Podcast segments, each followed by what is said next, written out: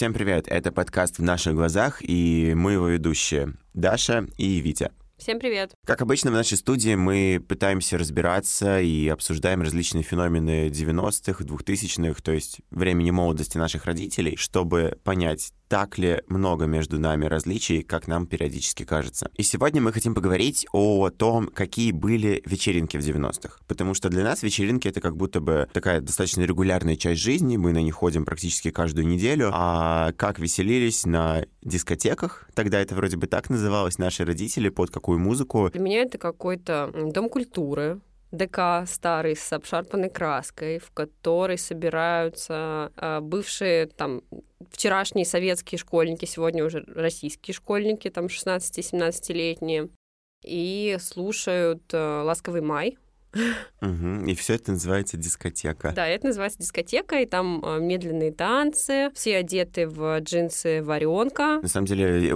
уже есть ощущение, что в 90-х джинсы были. Ну да, они были, но вот э, вопрос, конечно, как? как э, одевались люди, но это мы выясним чуть позже. А с чем э, у тебя ассоциируются дискотеки 90-х? Слушай, с одной стороны, есть, знаешь, какая-то такая условно утопичная картинка. Есть ощущение, что ты приходишь на такую вечеринку, и такие вайбы условной сельской дискотеки. Да, да, да, да, да. Возможно, это в принципе из-за такого восприятия 90-х и поп-культуры того времени. Но, я не знаю, у меня в голове сразу играет э, какая-нибудь Алена Апина, все вот эти вот два кусочка колбаски и прочие вещи. Я не очень представляю, как бы я сейчас мог прям, ну, просто прийти и потанцевать под это. Не, там, не покричать эти песни, потому что там они мне знакомы, мне классно весело, а вот просто прям прийти и потанцевать, как э, сейчас, допустим, э, я прихожу куда-нибудь там на техно. При этом, ты знаешь, у меня один раз э, произошел такой слом вообще картины мира. На день рождения моей матери пару лет назад, э, получается, отмечали на даче в компании там родственников плюс ее друзей. И в какой-то момент, там, ну, правда, чисто случайно вышло так, что э, телефон, с которого включалась музыка, оказался у меня в руках. Вот. И, и я, э, будучи таким уверенным в себе, думаю, ну все, ну, сейчас я буду включать как бы то, что ей по душе. А матери на тот момент исполнялось, я боюсь соврать, какой это был год, по-моему, 39 лет. Ну, я включаю там группу Hi-Fi, седьмой лепесток, я включаю тату каких-нибудь. И насколько я удивился, когда я понял, что нет, не заходит. Как будто бы я от этих песен кайфую больше, чем они. И чтобы ты понимала, по итогу просто э, я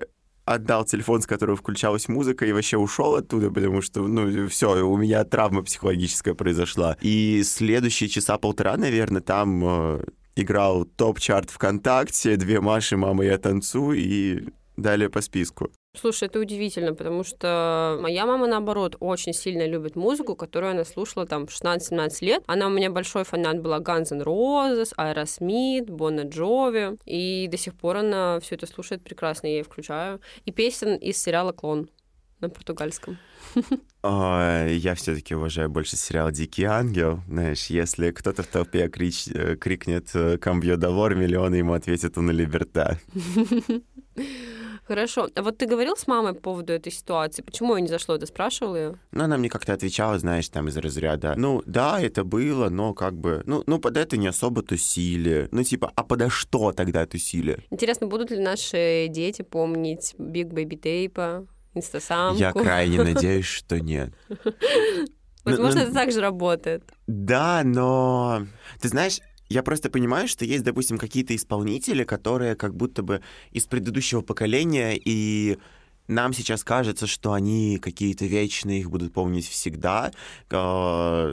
Там Земфира, например, какая-нибудь, да, при ней угу. же очень часто говорят, она как ну, начала в 90-х. Угу. Ну, в конце, да, 90-х. Да, и при ней очень часто говорят, что как бы вот ее песни будут петь вообще на века. Но при этом я разговариваю со своими ровесниками, ребятами помладше, и уже сейчас как бы Земфира не настолько известная персона, а такие группы, как э, там ДДТ, Сектор Газа, Король и Шут, которые в свое время тоже казались как будто бы такими трушными, настоящими и надолго, угу Их сейчас почти не знают, а если знают, то, как правило, это на уровне названия или буквально одной-двух песен. Зато э, перед Новым годом, буквально за пять минут, последней песней на «Голубом огоньке» была песня «Любе». Слушай, ну потому что «Любе» — это скорее как мем. Мы ну, понимаем, ну, чья, чья это любимая группа и почему эта Да. песня играла.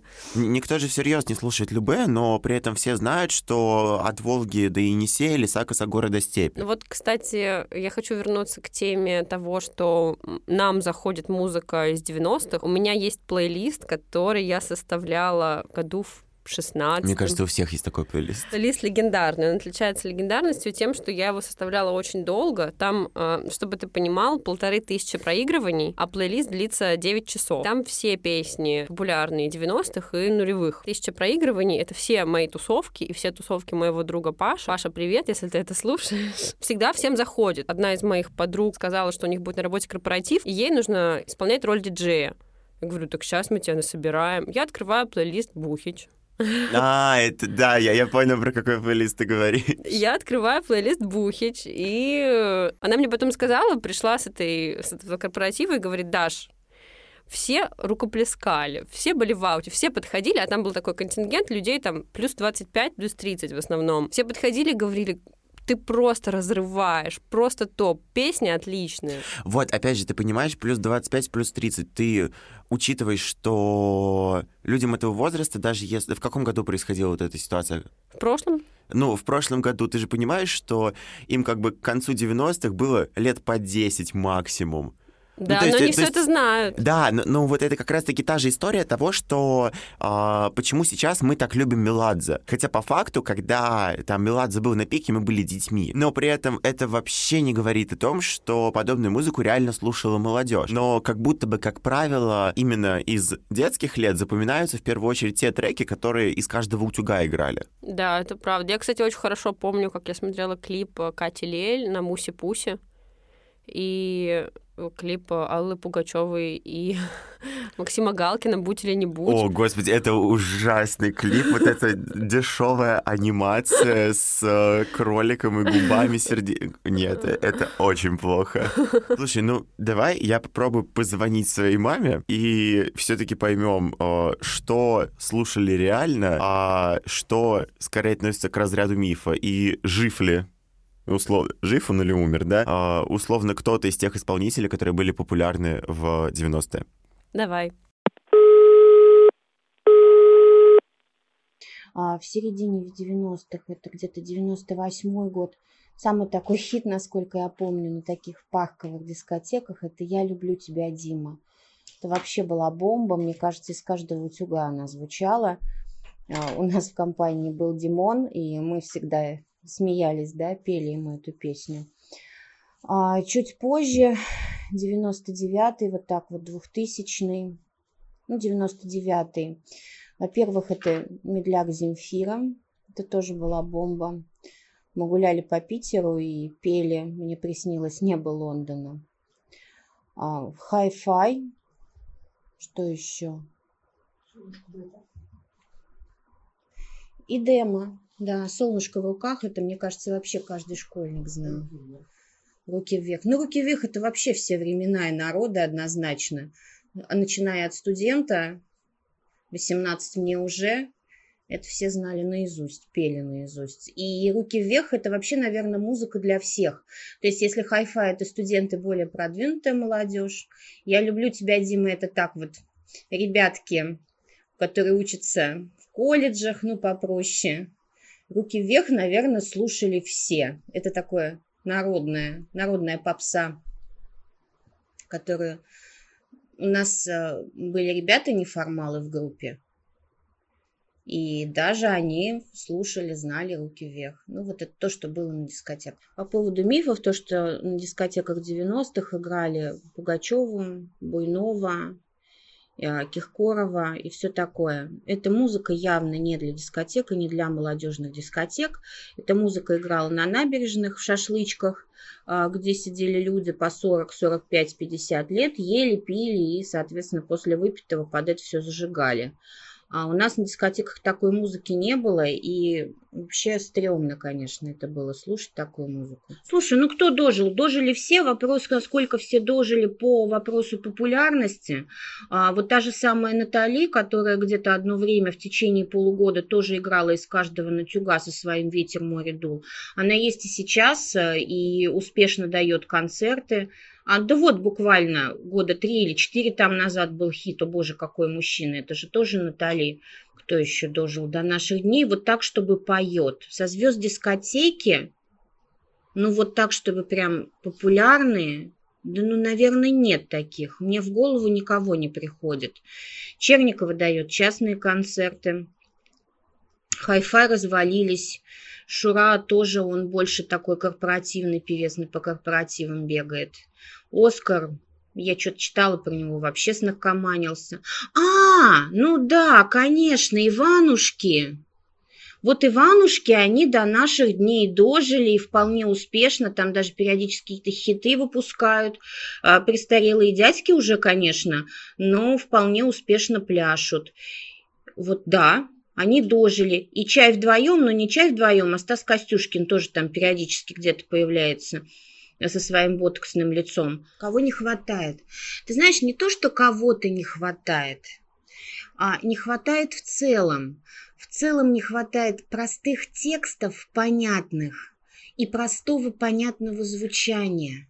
Почему «Руки вверх» он сейчас так максимально популярен? Потому что его можно петь, потому что понятно каждое слово, потому что понятная дикция. Вот как ни странно,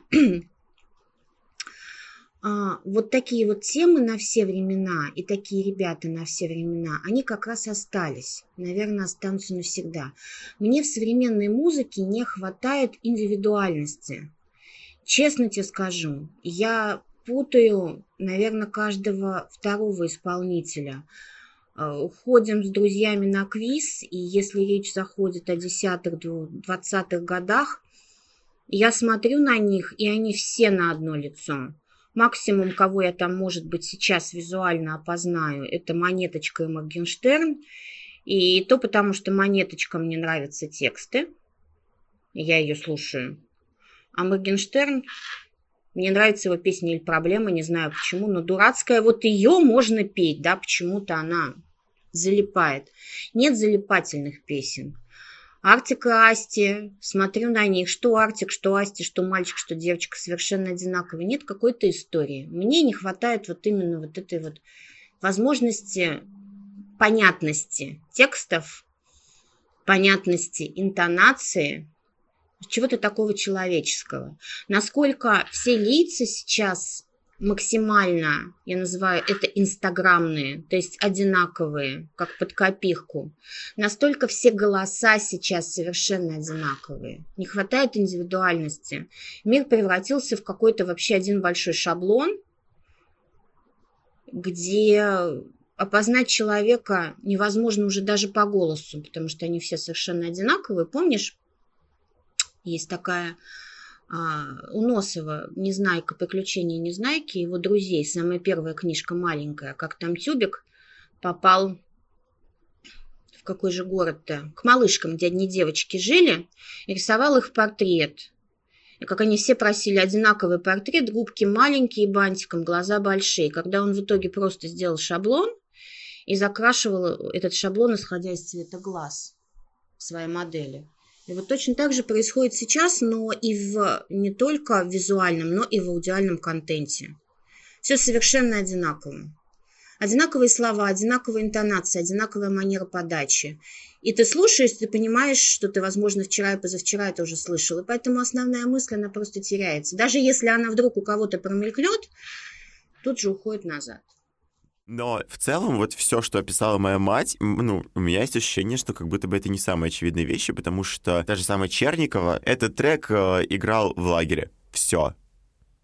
Ну, то есть больше я его ниоткуда не знаю, и даже вот этот русский рок, а, о котором она говорила, группа Алиса, что это? Ты Нет. знаешь группу Алиса? Я, я знаю, что она существует. А, один раз в девятом году мы с матерью ездили на фестиваль «Рок над Волгой», и там выступала эта группа Алиса, но я ничего не помню, честно.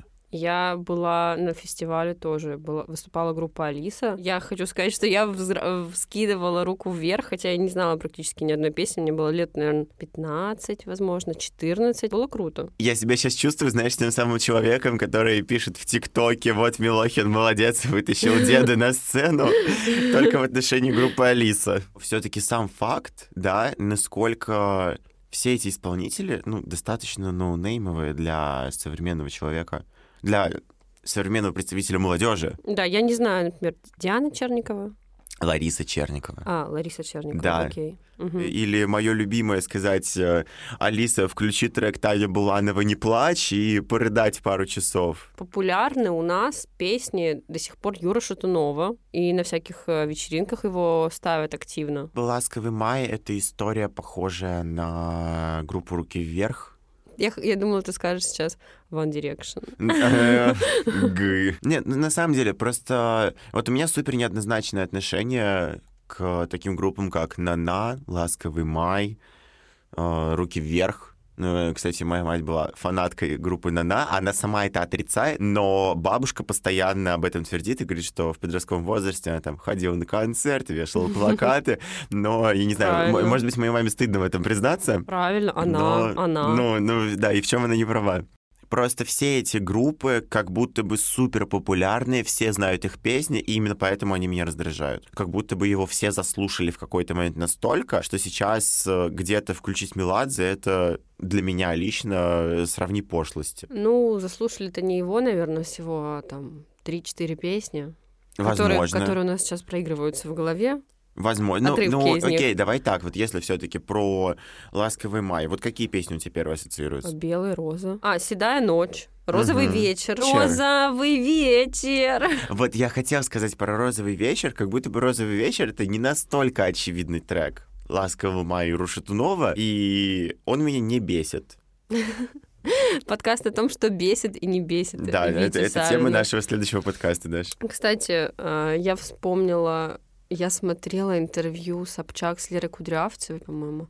И, по-моему, Собчак, да, была. И Лера Кудрявцева рассказывала о том, что она в 15-16 лет была фанаткой «Ласкового мая», очень сильно ходила на их концерты, ее заметил кто-то там гитарист или барабанщик, угу. и она вышла за него замуж, родила от него ребенка. Господи. Вот, потом, конечно, развелась, но она рассказывала вот историю своего фанатства от группы «Ласковый май». Так сказать, пример фанатки, которая Почему выбилась она, в люди. а не я? Давай поговорим о вечеринках 90-х и нулевых, э, таких тематических мероприятиях, которые популярны сейчас. Ты когда-нибудь был на таком? Мне сложно сказать. Возможно, я несколько раз был на тематических э, вечеринках, ну, таких очень ситуативных каких-то барах. Вообще, ну да, как бы куда мы еще ходим, правильно? Ну, конечно, я слышал про такую штуку, как бухай танцуй, но при этом сам я ни разу не дошел до нее. Я была как раз на бухай танцуй несколько раз и ходила на вечеринку Молодость простит в «Известия Холл». Чтобы слушатели понимали, обычно музыка, которая играет на таких вечеринках, это там Ирина Аллегрова, Валерий Меладзе, певец Шура, а, Катя Лель, Дмитрий Маликов. Нужен дресс-код определенный, там, стиль 90-х, нулевых или там какой-то даты. И на самом деле я считаю, что это очень прикольная традиция, тренд, который появился в нашей стране. И не знаю, у меня всегда было очень странное восприятие подобных вечеринок, как будто бы люди просто туда собираются, чтобы напиться и поорать вот эти песни. Я не знаю, вот оно а, как а, будто нет, бы подожди, на грани подожди, пошлости. Секунду, секунду, секунду. Ты да. считаешь, что вечеринка, ну, вечеринка для чего нужна? Чтобы сесть на стул. Ты понимаешь, ручки. в какой-то момент своей жизни я пришел к тому, что вечеринка нужна, чтобы расслабиться. То есть э, не надо там супер сильно напиваться, можно выпить пару напитков, и в идеале это вообще какой-нибудь техно. Витя, мой тебе совет. Э, никогда не давай себе обещаний, которые не сможешь исполнить. Но... Потом, потом будешь плакать. Нет, я понимаю, но, но на грани с чем-то пошлым вот такая вечеринка, я не знаю. Мне, мне, мне стыдно за осуждение, но, но я осуждаю.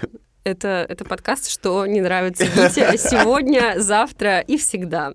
Мы связались э, со Стеллой, она организатор э, популярной вечеринки «Бухай, танцуй», которая проходит уже много лет в разных городах нашей страны. И, как я уже говорила, я сама была на этой вечеринке. Э, мы спросили у Стеллы, как началась вечеринка, как возникла идея, а также какие люди ходят на «Бухай, танцуй» и почему вообще был выбран такой формат. Также мы спросили у Стеллы, посещают ли «Бухай, танцуй» родители зумеров или ходят они, возможно, одни. И вот что она ответила. По поводу того, как возникла вечеринка, а, достаточно спонтанно. Мы сначала создали паблик ВКонтакте и просто делали там разные посты с музыкой. Я пиарила его через свой твиттер. А, и мы долгое время там просто делали какой-то контент, собирали комьюнити, тоже неосознанно. Оно просто собиралось э, вокруг нас. Делали радиотрансляции потом, люди в радиотрансляциях с нами переписывались, пели капслоком, и ну, вообще очень круто проводили время. А потом с какое-то время нам э, ребята предложили сделать вечеринку, ну то есть сказали, что а что вы вечеринку-то не сделаете? Рассказали нам, как вообще это работает. Первая наша вечеринка была э, фотостудии. На Бухайтансуй ходят очень разные люди, очень разные. Это люди разных профессий, разных интересов, а, разного возраста, преимущественно уже аудитория 25 плюс, потому что мы сами выросли и сами 25 плюс. Но я считаю, что это наш такой фольклор, это наша общая культура, и здорово, что ходят э, разные люди разного возраста. Мы формат э, выбирали под свой стиль жизни. У нас э, не было такого, что мы проектировали что-то. Так видели карнавал из костюмов. Люди придумывают себе вообще разные вещи. Кто-то может э, сделать образ какой-то звезды или вообще что-то свое сделать. Кто-то прям себе большие-большие костюмы шьет. Это вечеринка а, поколение, которое застало вот эти прекрасные композиции, прекрасное время, когда мы фиксировали все это, наблюдая за клипами по MTV. Мне кажется, что это шире, чем 90-е или что-либо. Мы делали все равно вечеринку «Бандитский Петербург», ну, тематику вечеринки одну из. И да, и там был прям, было раздолье такое. Ну, я думаю, что это очень важно, что это тоже связь с нашими родителями, это связь э, с нашим детством, когда наши родители были молоды. А, и я думаю, что всем очень приятно рассматривать фотографии молодых родителей. Для кого-то они были примером, как нужно одеваться. Для меня моя мама и до сих пор является примером, как нужно одеваться. Поэтому даже вот бандитский Петербург для меня была эстетика мамы, ее молодости, того, как она одевалась, и люди вокруг нее. У нас есть родители, к нам приходят э, ребята, зовут своих родителей. Я тоже очень люблю э, звать свою маму. День рождения она обязательно приходит наши на фестивале. И Диму Маликова, когда мы звали, тоже приходила, очень довольная была. Вот, и в целом, да, взрослое поколение тоже приходит, и на самом деле то, что я наблюдала, они чувствуют себя очень круто. Они тоже наряжаются как-то необычно, им подсказывают, либо они сами знают. Мне кажется, они уже все круче знают даже, чем мы, как надо правильно одеваться. Вот, и да, и я вижу, что они чувствуют себя на своем месте при этом. У нас нет э, границ, разделений. Мы все как-то в унисон себя чувствуем комфортно. Говоря о взрослых, они посещают, потому что, ну, во-первых, э, я думаю, что их дети хотят им показать этот опыт, показать что-то, что их объединяет в том числе, э, что может быть им интересно вместе. Я думаю, что у таких детей такие же прикольные родители, поэтому и они, и те, и другие на «Бухай, танцуй» потому что яблочко от яблоньки, так сказать. Умеров э, тянет во времена, в которые они не жили, а, потому что в этих временах все равно есть что-то о своей культуре, о своей локальности, что-то важное, что хочется нести вместе с собой, чем хочется интересоваться, потому что, несмотря на глобализацию, на стирание границ, а, мне кажется, мы все формируем свою идентичность на основе того, что видим вокруг и вокруг себя, и мы хотим нести это с собой, где бы мы ни были. И мне кажется, это очень важно для любого человека. Поэтому я думаю, что в этом нет противоречий, что им это очень интересно. Классно, что вечеринка началась э, с паблика ВКонтакте, по сути, с такого local комьюнити э, людей, которым, которые угорали по одной и той же музыке, по одной и той же эстетике. Очень здорово, что это все так разрослось и стало таким массовым явлением в России. И мне кажется, что это отличный пример э, сокращения вот этой пропасти между поколениями, как говорит Стелла, я с ней абсолютно согласна. И Стелла сказала, что она вдохновлялась стилем своей мамы, uh-huh. на многих вечеринках. Мне кажется, это очень э, здорово и показательно, потому что одежда это ведь тоже то, что объединяет нас. Это тоже какая-то, ну, условно, не скрепа. Вообще абсолютно. Ну, это язык. Ну, если, да, мы уже вот такие все э, модные ребята, которые шарят за медиа, ну, по факту одежда — это язык. Да, конечно, это самовыражение. И интересно вообще поговорить о том, как одевались в то время. Давай э, я позвоню своей маме и спрошу, что она носила на дискотеке 90-х. Угу. Что носили? Что доставали, то и носили. Лишь бы жопу прикрыть. Это реально весь ответ. Сейчас есть еще... Мама просто юмористка, она, у нее разряд по юмору. Но я на самом деле не удивлюсь, если так и было, потому что, ну, Моей маме, когда развалился Советский Союз, было лет 16-17. Угу. И, конечно, были суровые 90-е годы. И лишь особ... бы жопу прикрыть, и, правильно? И, и, да, и лишь бы жопу прикрыть. И в чем она не права?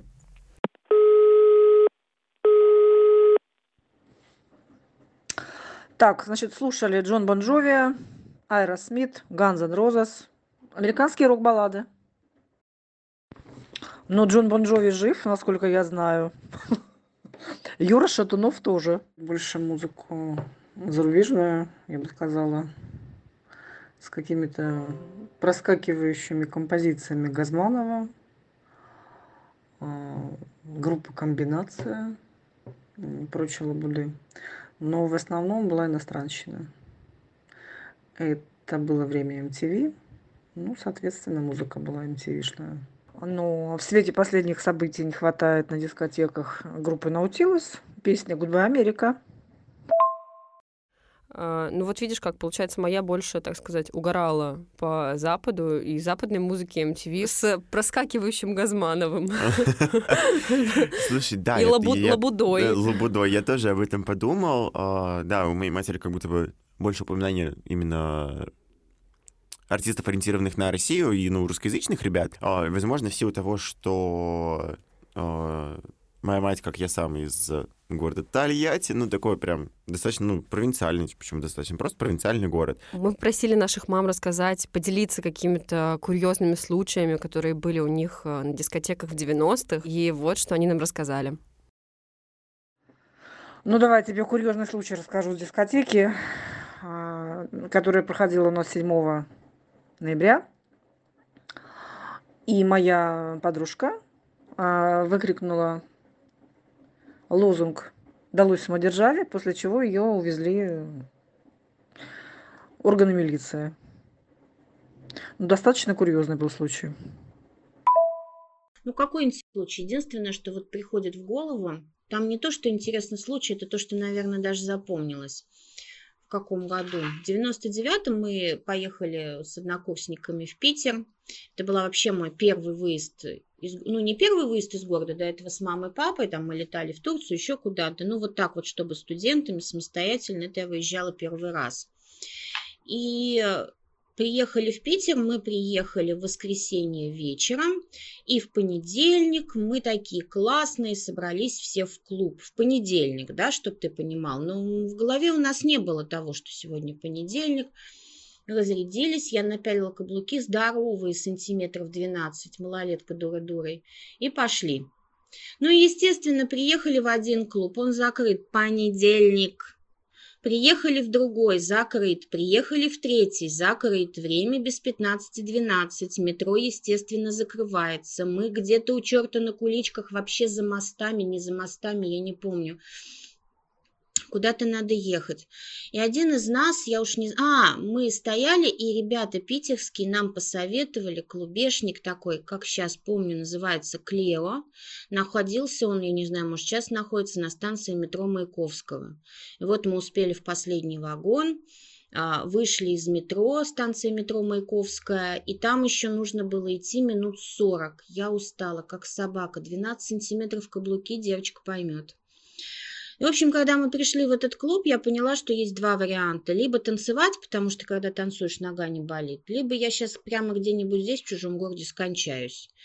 Ну, естественно, до скольки мы танцевали? До шести утра, до открытия метро.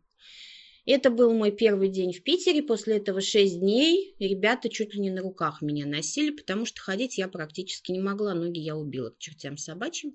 Я думаю, ты согласишься, что вот по этим кейсам есть ощущение, что наши родители не очень отличались в своей молодости от того, что иногда творим мы сейчас.